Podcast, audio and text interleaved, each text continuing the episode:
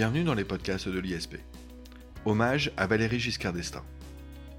Il s'en est allé. Il était un de ces derniers hommes politiques qui ont connu le monde ancien. Il fut aussi un des grands présidents de la Ve République.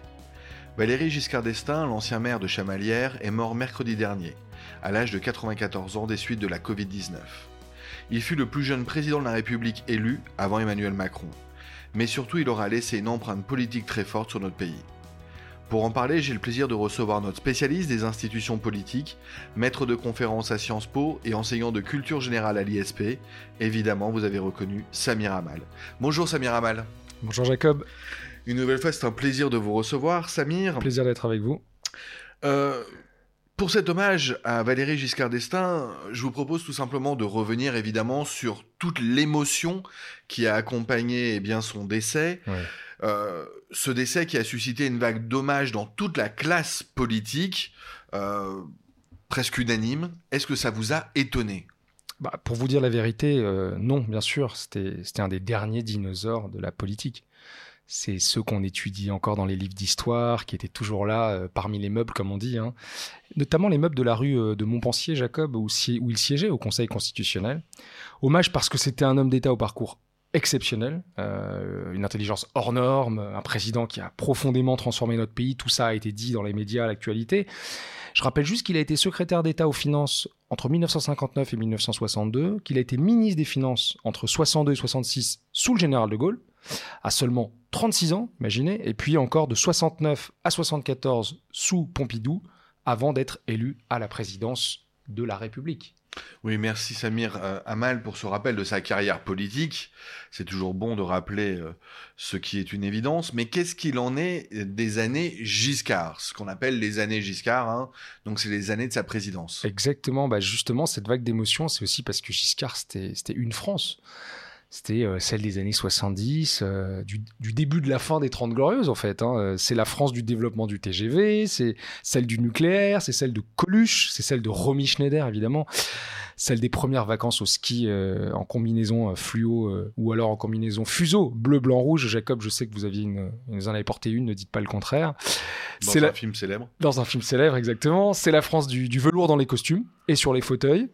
C'est celle des pantalons pas de def, ou encore de l'orange dans la déco. Bref, bon, je vais arrêter là parce que vous avez compris, c'est les 70s, c'est euh, la France, euh, la France de progrès. Moi, je suis né en 80, il était encore président en octobre 80. Et évidemment, bien sûr, il y a une immense nostalgie euh, chez beaucoup de Français, bien sûr. Alors c'est cette France hein, où on pouvait encore fumer à la télévision. C'était effectivement la France où on n'avait pas encore besoin de manger 5 fruits et légumes par jour, où personne ne mettait sa ceinture de sécurité. En fait, on vivait avec le danger déjà, hein, Jacob. Bon, pour être plus sérieux, c'est la France qui, chérissait une liberté qui avait été acquise depuis mai 1968. Ça, c'est très politique. Une France de la, de la libéralisation des mœurs, une France où, régnaient les intellectuels de Saint-Germain-des-Prés, hein, une France où l'immigration n'était pas encore un problème politique, une France également où les femmes s'affirment, euh, où la domination masculine recule, y compris dans les familles, Bref, c'était euh, une époque euh, bénie.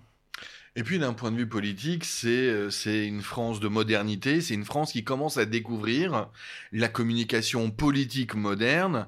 je ne me, trompe pas. Totalement, Jacob. D'ailleurs, rappelez-vous, quand Giscard présente ses premiers vœux présidentiels à la télévision, il est en direct, évidemment, et avec sa femme, Anne Emon. À ne pas confondre, évidemment, avec l'actrice anémone du Père Noël est une ordure, bien sûr. Euh, vous nous dites ça donc parce que Giscard, en fait, a su incarner, c'est l'image qui reste, hein, un vrai style présidentiel, un nouveau style présidentiel. Effectivement, et vous savez à quel point les symboles, c'est important en politique. Hein. En fait, euh, VGE avait fait souffler un, vent de liberté dans la société française. Je reparlerai des femmes et des jeunes en particulier dans un instant, mais, mais sa mise en scène du pouvoir aussi a été très novatrice. C'était un séducteur, bien sûr. D'ailleurs, il lui-même a sous-entendu qu'il avait eu une aventure avec la princesse Lady Diana. Elle n'est plus là pour en parler. Aujourd'hui, non plus d'ailleurs, aujourd'hui on parle beaucoup de, liberté de la presse, hein, de la liberté d'expression. Eh bien, est-ce que vous savez, Jacob, que c'est lui, c'est sous sa présidence que l'injure au chef de l'État a cessé d'être un délit? Alors non, je l'ignorais, Samir Amal. Euh, pour revenir donc sur cette question, euh, il y avait donc un vrai style VGE qui tranchait avec celui des autres présidents euh, que la France avait connus. Exactement. En fait, euh, chaque président a imprimé une forme de marque à sa présidence. De Gaulle, évidemment, c'était le sauveur de la France. Pompidou, c'était l'intello euh, gaulliste, libéral à la fois. Euh, Giscard, c'était le réformateur qui a été le, premier à dépoussiérer l'institution de la présidence de la République. Je pense aussi à Mitterrand, le, majestueux, avec ses grands, ses grands travaux, son instrumentalisation de la culture. Je pense également évidemment à, Chirac, hein, le, jouisseur qui aimait les gens autant que la tête de veau et la bière. La Corona. La Corona, bien sûr. Euh, Nicolas Sarkozy, et non pas le Corona. Euh, Nicolas Sarkozy, l'hyper-président, à la fois je reprendrai une expression sarkozyste et starkozyste, à la fois vertical et bling bling. François Hollande, le président euh, normal, banal, et puis Macron, le jupitérien. Alors effectivement, VGE, c'était le jeune réformateur social-démocrate. Il a d'ailleurs été le premier à désacraliser la fonction présidentielle et finalement à désacraliser le pouvoir. Alors une chose importante, Samir Amal, c'est qu'on reconnaît à la présidence et au style VGE des réussites, mais euh, toujours en termes de communication, on peut aussi dire qu'il y a eu des grands ratés. Ouais, en fait, il y a, un paradoxe chez Giscard. Il était à la fois très proche des gens, des Français, et en même temps très éloigné. C'est bizarre, mais c'était le cas. Il a été très bon pour incarner euh, ce président jeune, cool, un peu à la Kennedy d'ailleurs à l'époque, c'était le modèle. Hein. D'ailleurs, il avait fait le voyage aux États-Unis, il avait récupéré les techniques de com, il était revenu en France, etc. Bien avant Obama. Et c'était euh, donc euh, l'image un peu réussie. On voyait ça dans les médias. Le président qui joue au football, le président qui s'invite à manger à la bonne franquette chez les Français, qui se fait interviewer dans les vestiaires torse nu. Alors évidemment avec un peu moins de physique que Vladimir Poutine. Le col roulé aussi. Col roulé, effectivement. Et on oublie d'ailleurs que sa cote de popularité, elle a duré longtemps. Il faut se rappeler que politiquement, il a gagné toutes les élections intermédiaire entre 74 et 80. Alors donc c'était un bon communicant. C'était un très bon communicant. D'ailleurs, est-ce que vous vous rappelez peut-être de cette punchline qu'il envoie à Mitterrand euh, lors de débat? On l'a beaucoup entendu ces derniers jours. Eh oui, vous n'avez pas le monopole du cœur, monsieur Mitterrand. Je trouve ça choquant qu'on s'arroge le monopole du cœur. J'ai un cœur comme vous qui bat à sa mesure. Bref, Mitterrand était chaos debout. Joli talent d'imitateur, Samir Amal. C'est bluffant, mais je le disais, il y a quand même eu des ratés dans sa communication politique. C'est vrai. Vous avez raison, il y a eu des ratés. Pourquoi? Parce qu'il est apparu parfois comme un président hautain. Ce qui a fait écho à ses origines aristocratiques, peut-être, de sa famille. Je ne sais pas si vous savez, mais il a une noblesse qui remonte à une légende familiale. Dieudonné d'Estaing, qui aurait euh, sauvé la vie du roi euh, Philippe Auguste en lui donnant son cheval en 1214 à la bataille de Bouvines. Un autre aïeul également très célèbre, illustre de Giscard, c'était le général des armées royales, Charles-Henri d'Estaing. Alors malheureusement pour lui, finira guillotiné à la Révolution française. Alors peut-être que, peut-être pour l'ironie, je pense que le, désamour avec les Français euh, a aussi été euh, alimenté euh, par les images. Les images sont très importantes en politique. Des images comme les chasses, fameuses chasses présidentielles à, Fontainebleau et à Rambouillet, véritable chasse impériale. Les photos des dîners royaux, les dîners présidentiels à, Versailles en queue de pie, etc., etc. Et puis bien sûr, je suis sûr que vous connaissez, mais l'affaire des diamants de Bocassa. Ah oui, bien sûr, c'est un peu à cette affaire que je faisais référence en parlant des ratés et des, euh, on va dire, des, écueils de la présidence Giscard. Euh, cependant, je ne suis pas sûr que, euh, eh bien, tous nos auditeurs et je pense notamment à, tous nos élèves et à tous ceux qui passent des concours aujourd'hui, que tous connaissent, eh bien, cette histoire. Alors, rafraîchissez-nous la mémoire, s'il vous plaît, Samir Amal. Alors, chaque peut-être un mot quand même sur le fait que chaque président a eu sa part d'ombre. Euh, Mitterrand avec sa fille cachée, Mazarine bien sûr. Et puis Giscard, de son côté, Les Diamants de Bocassa. Alors, c'est pas le titre d'un album de Tintin, mais Giscard raconte lui-même dans ses mémoires à quel point il aime l'Afrique. Et surtout, il aime aller chasser l'antilope en République centrafricaine. Et il a un ami, le président, un certain maréchal Jean Bedel Bocassa. D'ailleurs, qu'il appelait, euh, qu'il gratifiait de mon cher parent. Et Bokassa Ier, pour les plus jeunes, c'était l'empereur autoproclamé de Centrafrique. C'est lui qui a singé Napoléon Bonaparte jusque dans son costume de sacre, sauf qu'il s'est fait sacrer dans la cathédrale de Bangui et pas à Notre-Dame. Question de moyens.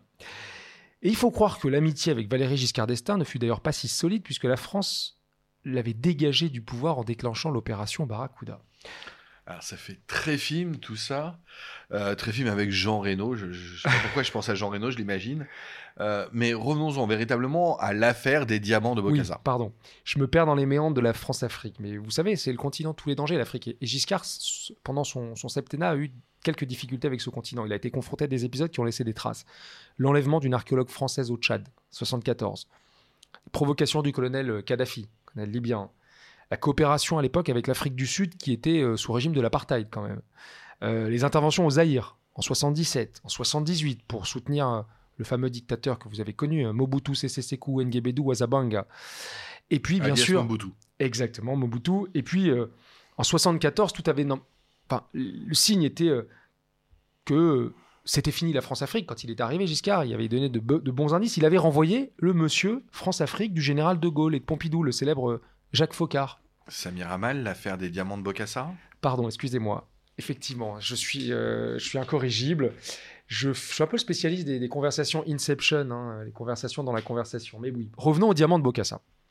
On est en octobre 79, Jacob. On est euh, à deux ans de la présidentielle, à peine. Et le canard enchaîné balance une bombe.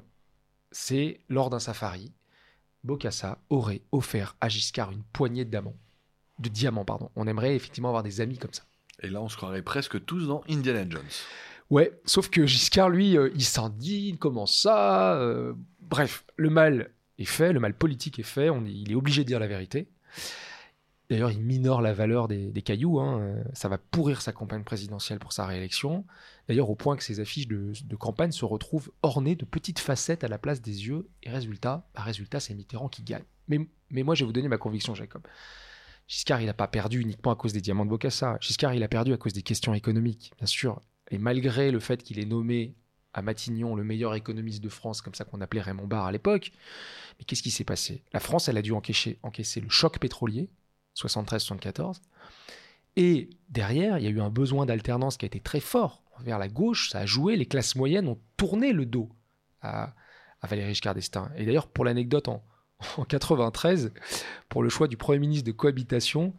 Euh, c'est assez cruel, mais Giscard raconte lui-même hein, que Mitterrand lui avait envoyé Bernard Tapie pour lui proposer d'être Premier ministre. Et à l'époque, Mitterrand hésitait entre Valéry Giscard d'Estaing, Balladur et un certain Jacques Chirac.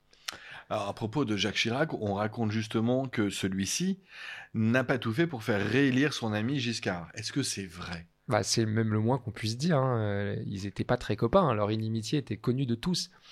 En fait, Chirac, il a préféré soutenir Mitterrand plutôt que Valéry Giscard d'Estaing, son meilleur ennemi, lors de la présidentielle de 81.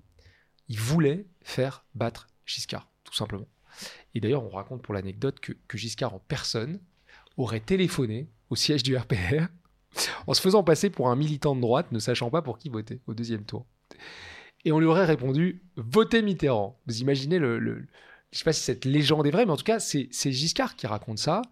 Et la machine du RPR, en fait, de, Chirac, a fait battre euh, Valéry Giscard d'Estaing. Et la raison de tout ça, ça serait simplement une rivalité politique?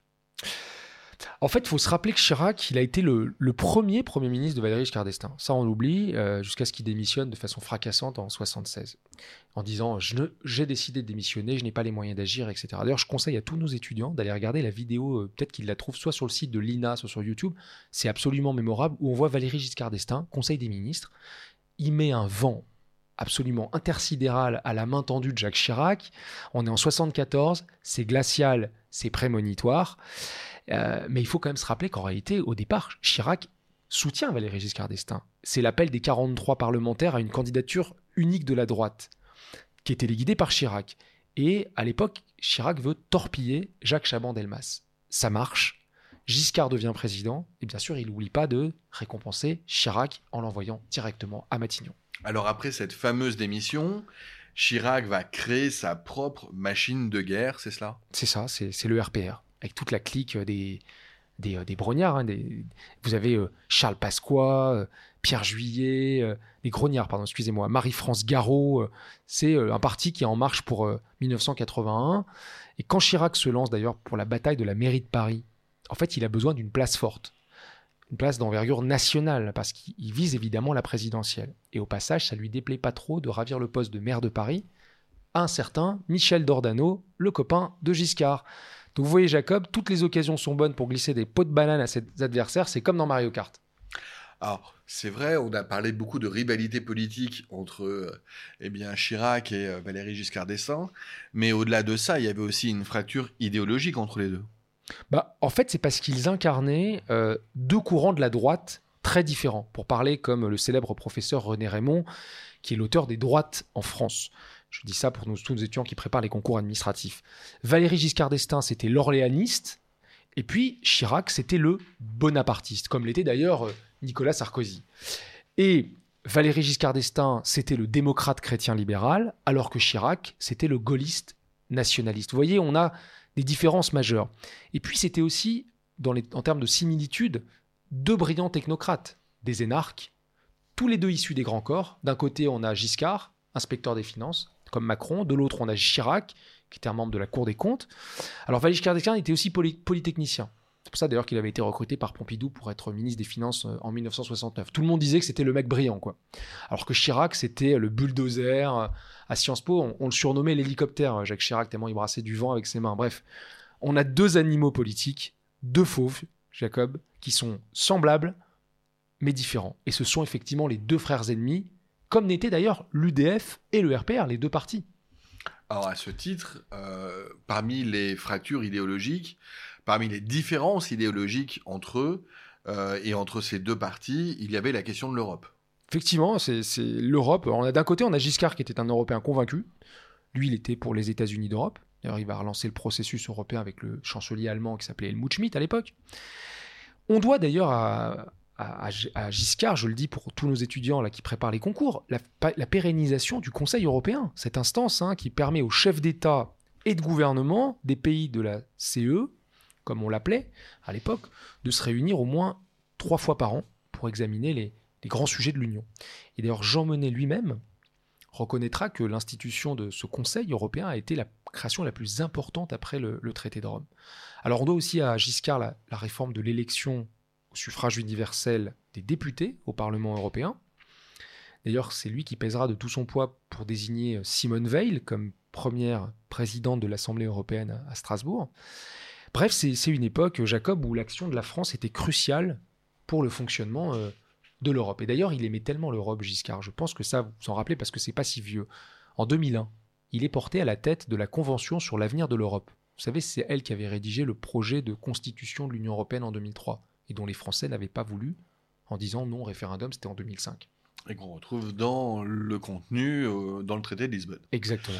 Euh, et Chirac dans tout cela bah, Chirac, il s'est converti euh, à l'Europe sur le tard, un peu par pragmatisme électoral. Il faut quand même se rappeler que Chirac, en décembre 1978, il lance le fameux appel de Cochin. Alors Cochin parce qu'en fait, il est à l'hôpital, il a eu un accident de voiture. Donc il est à l'hosto et il lance son appel. On est à six mois des élections européennes.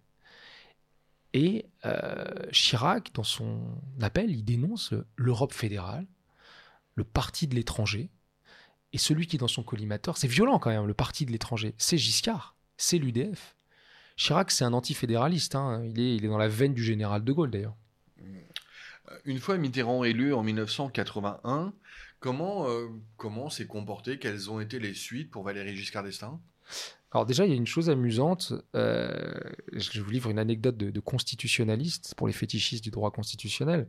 Je sais qu'il y en a qui nous écoutent. Euh, en fait, Valéry Giscard d'Estaing n'a pas voulu siéger tout de suite au Conseil constitutionnel comme lui permettait l'article 56 de la Constitution. Vous savez que les anciens présidents, Jacob, sont membres de droit à vie du Conseil constitutionnel. Tant qu'ils n'y siègent pas, ils peuvent continuer une vie politique. Et Giscard, il voulait pas y aller parce qu'il voulait continuer sa vie politique. Ça aurait signifié, impliqué qu'il cesse ses activités politiques au niveau national.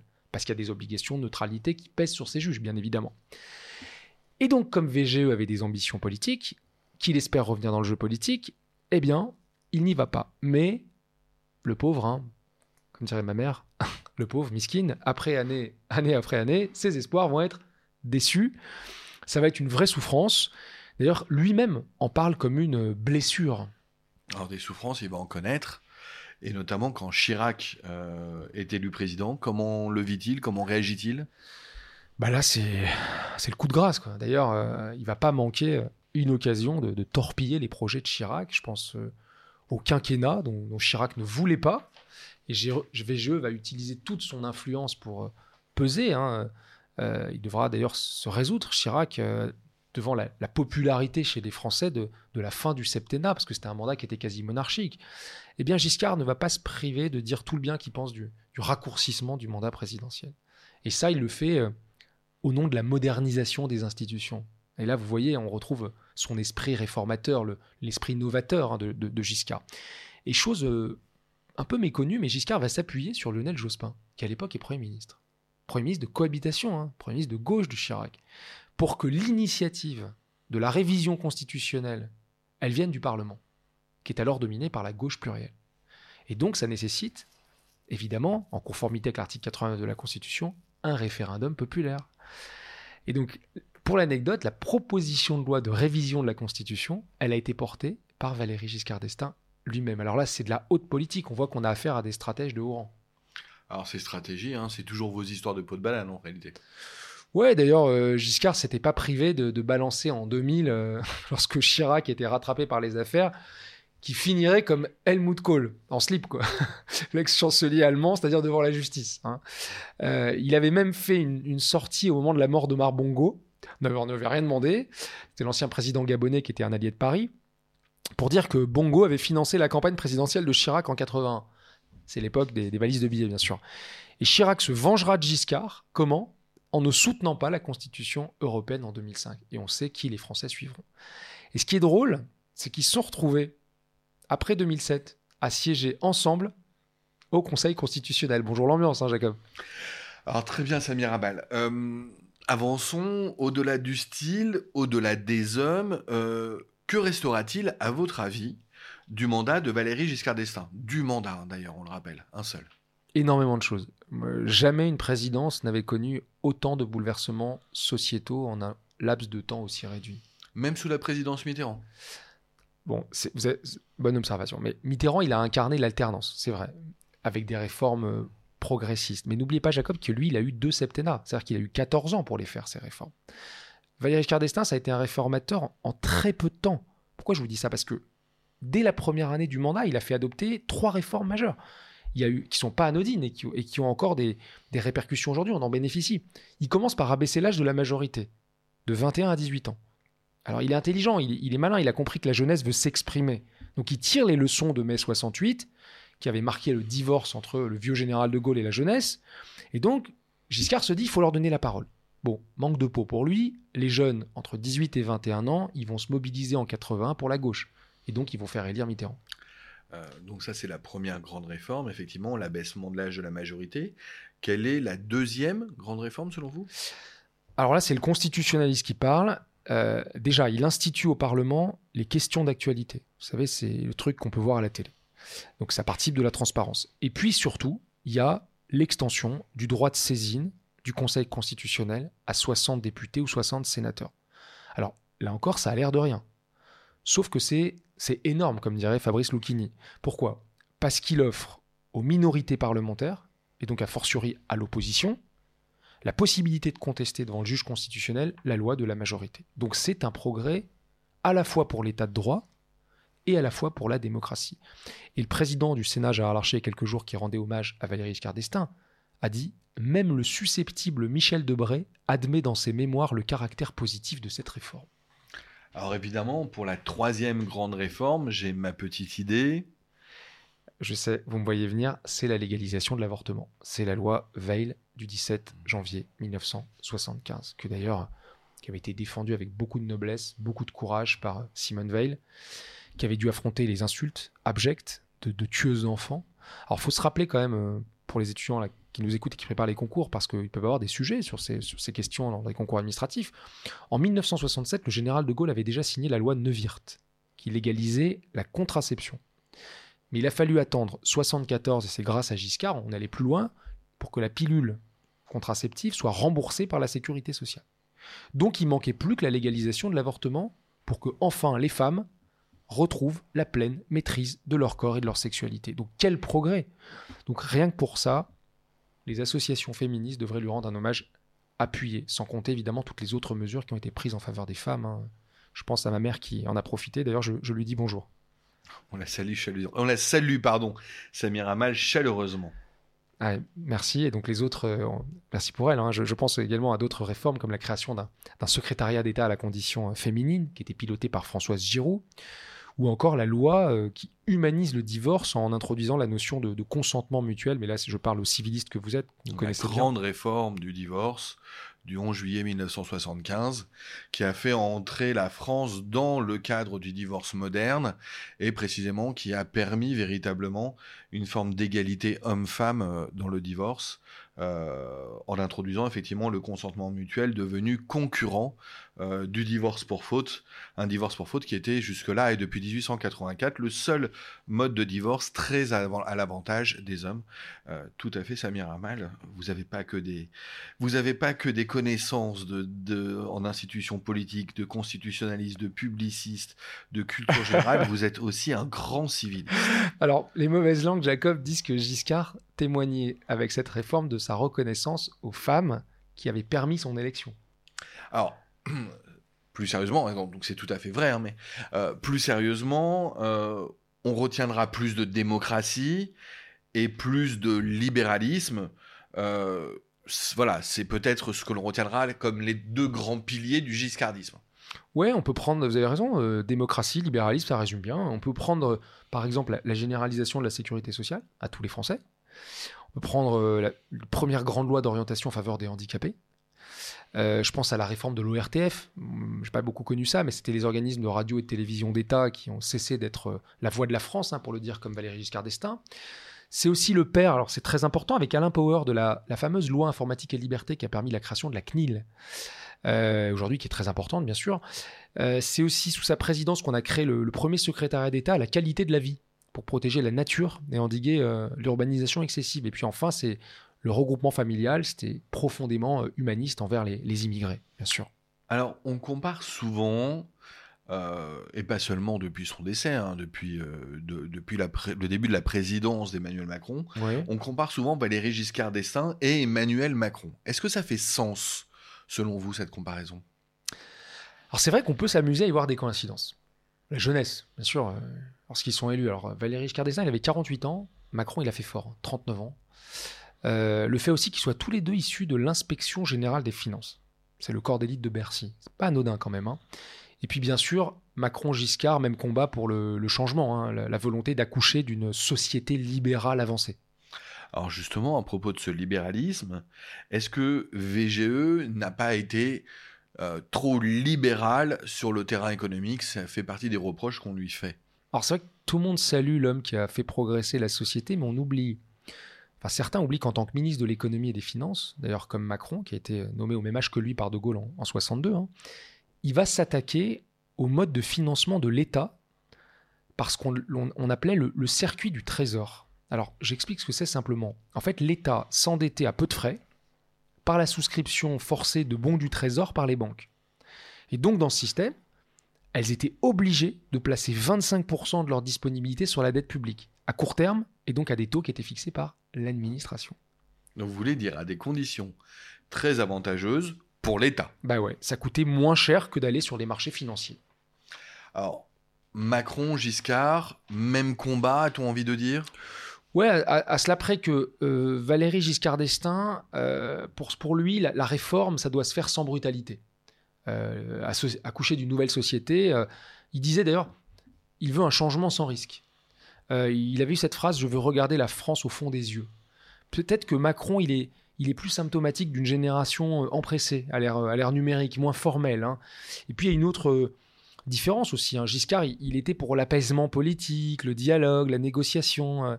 il essayait de dépasser la, bipolarisation politique. Et c'est d'ailleurs pour ça qu'au début du mandat, ce que vous disiez est très juste, Jacob, on, comparait Macron à Giscard parce qu'il voulait en finir avec l'ancien monde. Euh, et puis euh, aussi, il y a une forme de centrisme européo-libéral. Donc, donc oui, vous avez raison, même combat, on peut les comparer. Mais à mon avis, moi je pense qu'il y a une toute petite erreur d'analyse. Euh, Macron, son livre de chevet, c'est Le Prince de Machiavel. Macron, il a peur ni de la lutte, ni du conflit. C'est pas, c'est lui, je crois, qui avait dit pendant l'affaire Benalla qu'il vienne me chercher. Donc il polarise beaucoup plus qu'un Valéry Giscard d'Estaing. Donc à ce titre-là, on ne peut pas les comparer. Comparaison n'est pas raison, ils sont différents. Ouais, oui et non, parce qu'il y a le libéralisme économique, pardonnez-moi pour cette réponse de, Normand, hein, qui, les réunit, le libéralisme politique également, le, souhait de la réforme, et puis bien sûr il y a l'Europe, c'est vrai. Giscard, c'était un grand militant de la construction européenne. Macron, c'est un Européen convaincu, comme l'était Valéry Giscard d'Estaing, et ça faut lui reconnaître. Hein. Je ne sais pas si vous vous souvenez, euh, Jacob, le premier déplacement de Macron comme président de la République, c'était pour aller voir Angela Merkel pour relancer la machine, le couple franco-allemand. Et l'autre point commun avec Macron, à mon avis, c'est le sparadrap de, président des riches. C'est une étiquette que Giscard s'est vu coller hein, avec son étiquette d'aristo. Euh, d'ailleurs, la presse à l'époque le, représentait en Louis XV. Donc oui, il y a une certaine continuité entre Giscard et, Macron, c'est vrai. Alors pour conclure ce podcast, euh, ce que vous me dites, Samir Amal, me fait, euh, me fait penser à, à cet adage dynastique de l'Ancien Régime, le roi est mort, vive le roi. Effectivement. Bah, je vous propose justement de laisser la parole à l'autre monarque républicain, Emmanuel Macron, et finir sur l'hommage qu'il a rendu d'ailleurs à, la mémoire de son prédécesseur. Je vous rappelle que dans deux jours, nous aurons un, enfin mercredi, euh, nous aurons donc l'hommage national hein, pour le président, l'ancien président. Qu'est-ce qu'a dit Macron Il salue, je cite, un septennat qui aura transformé la France. Il ajoute des orientations qui guident encore nos pas, ou encore un serviteur de l'État, homme politique de progrès et de liberté. Est-ce que Macron n'a pas déjà écrit là son épitaphe? Bah, Réponse dans moins de deux ans, Jacob. Euh, Samir Amal, finalement une dernière question. Euh, est-ce que vous pensez que Valérie Giscard d'Estaing, Giscard, a soigné son départ? Vous vous rappelez de Mitterrand, ce qu'il avait dit aux Français? Je ne vous abandonnerai pas je crois aux forces de l'esprit. C'était un peu mystique quand même. Hein. Valéry Giscard lui aussi, il a été immortel, bien avant de mourir, puisqu'il s'est fait élire à l'Académie française en 2003. Mais lorsqu'il est parti en 1981, il tourne une séquence d'anthologie où il dit Je souhaite que la Providence veille sur la France pour son bien et pour sa grandeur. Et il rajoute Au revoir. C'est mythique, c'est une scène d'anthologie. Et là, il se lève, la Marseillaise résonne, et il part par une petite porte sur un plan fixe. La chaise est vide, Jacob, et ça dure de longues minutes. Ça sentait la phrase, le bonne chance les gars avec la gauche au pouvoir, vous allez, vous allez être un petit peu dans la merde. bon, il est plus là. Moi, je retiendrai surtout, au vu de son bilan, que Giscard, il nous aura dit collectivement soyez libres, soyez optimistes. Je crois qu'on en a terriblement besoin aujourd'hui, Jacob. Euh, merci Samir Amal, cette plongée dans les coulisses de la Ve République, dans le giscardisme, euh, était, une nouvelle fois passionnante. Euh, bien évidemment, vous revenez quand vous voulez. vous le savez, on attend à chaque fois vos interventions avec beaucoup d'impatience. Merci pour votre invitation. Merci à tous, au revoir.